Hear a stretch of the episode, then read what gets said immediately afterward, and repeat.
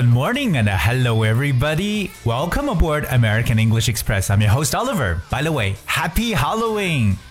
大家万圣节快乐！今天是 October the thirty-first，十月三十一号，但是万圣节的前夜也是估计最热闹的一天了。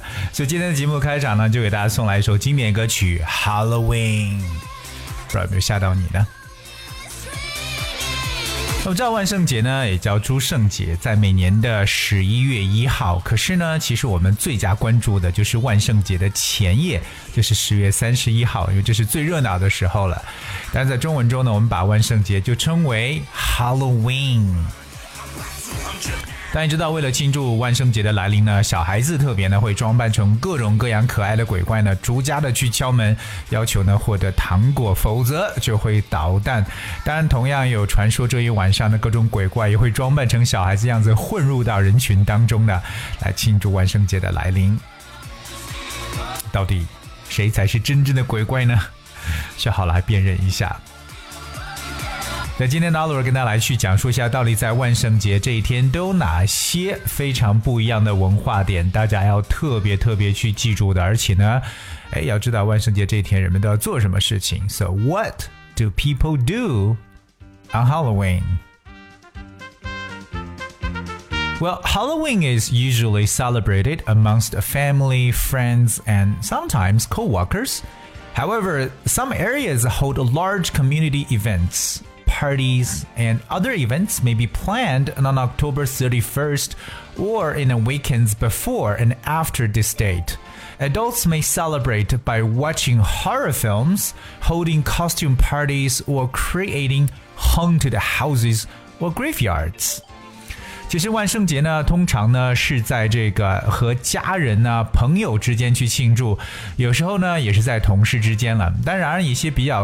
大的一些社区呢，可能会举行一些活动，那一些聚会啊，会安排在十月三十一号之前或者之后的周末。但成年人呢，也可以通过观看恐怖电影、举行一些化妆舞会或者建造一些鬼屋或者墓地呢，来庆祝。总之呢，是要营造出一种恐怖的氛围。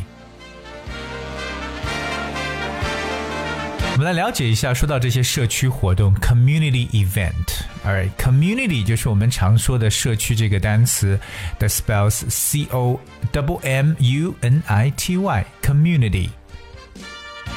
另外，给大家重复过这个单词了，就是恐怖电影，不知道大家还记不记得？You can either say horror film or horror movie. 还记得这个词吗？Horror, H O R O R。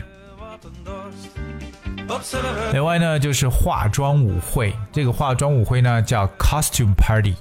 costume，就 c o s t u m e。costume costume 其实表示为了某种目的而穿的衣服，特别是演员所演戏时候穿的戏服呢，我们也叫做 costume。而现在很多小孩子蛮喜欢玩这种 cosplay 的，这种 cosplay 的 cos 就是 costume 这个单词，服装，所以这个单词要去记住，c o s t u m e costume party 化妆舞会。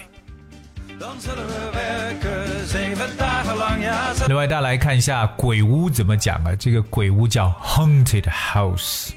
这个词啊，特别注意，就是 “haunted”，它是闹鬼的意思。h a u n t e d，haunted。不知道在各位生活和居住的周边有没有别人说：“哎，这个地方这以前是鬼房了，是鬼屋呢？”haunted。So a haunted house basically is a building, okay, believed to be visited by ghosts. 所以被认为呢有鬼魂出没的或闹鬼的这种，通常是建筑物呢叫 haunted。所以大家记住这个鬼房的说法和鬼屋的说法叫 haunted house。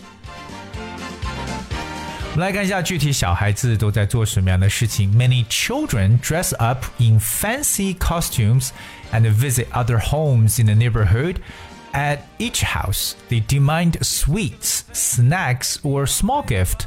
If they do not get this, they threaten to do some harm to the inhabitants of the house.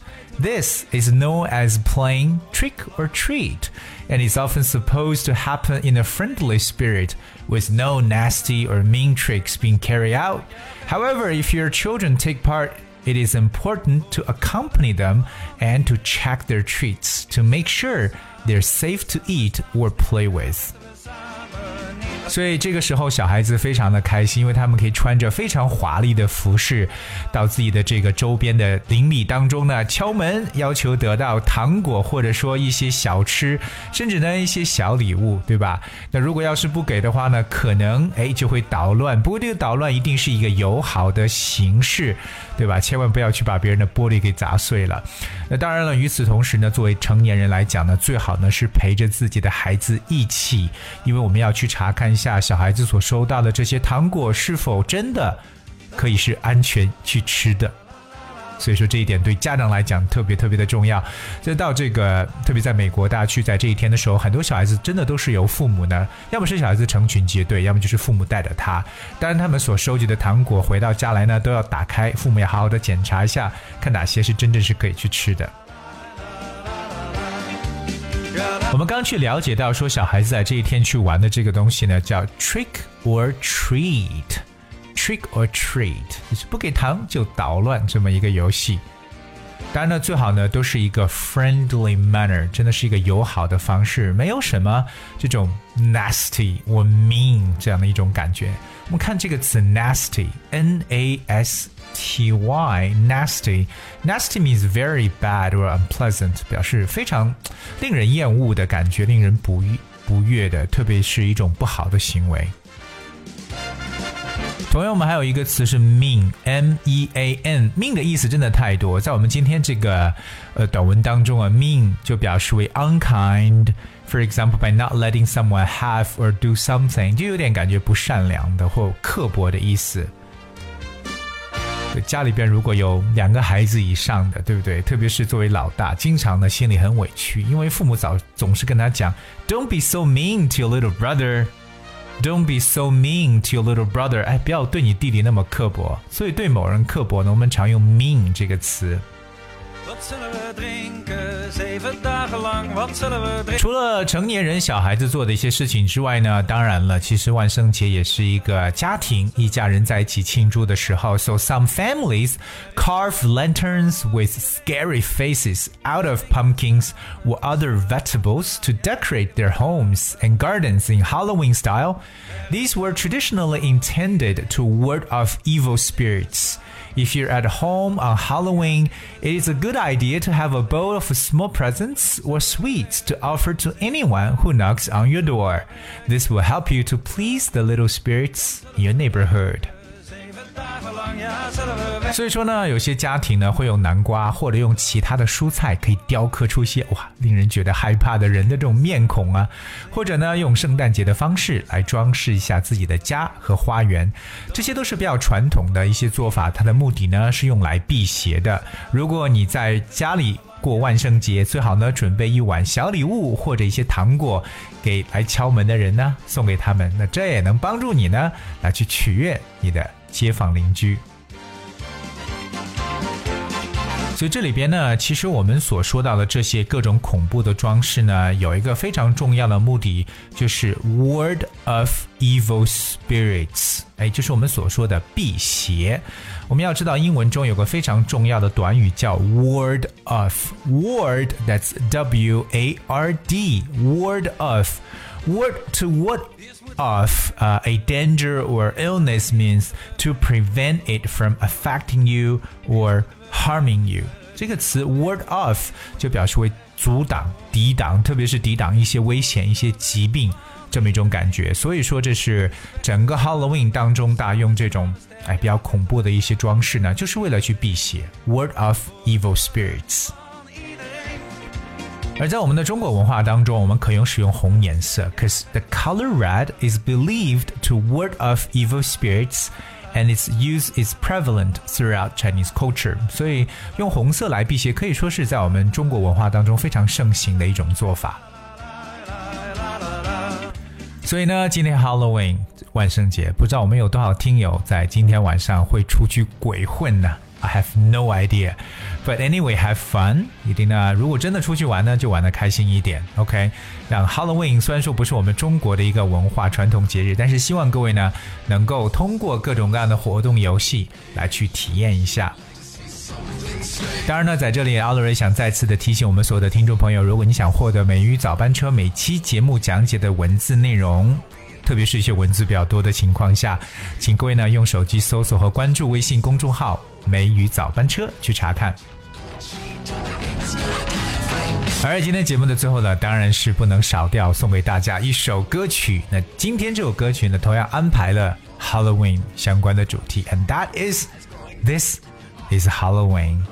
And you guys have fun for the Halloween party. Thank you so much for tuning. I'll be with you tomorrow. Halloween, Halloween,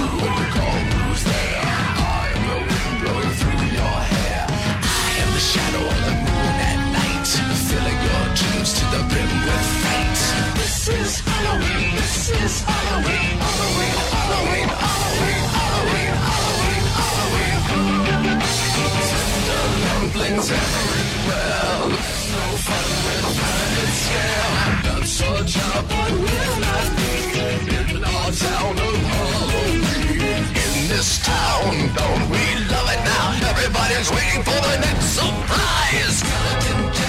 get you in and scream like a banshee. you jump out of your skin. This is Halloween. Everybody scream. Won't you please make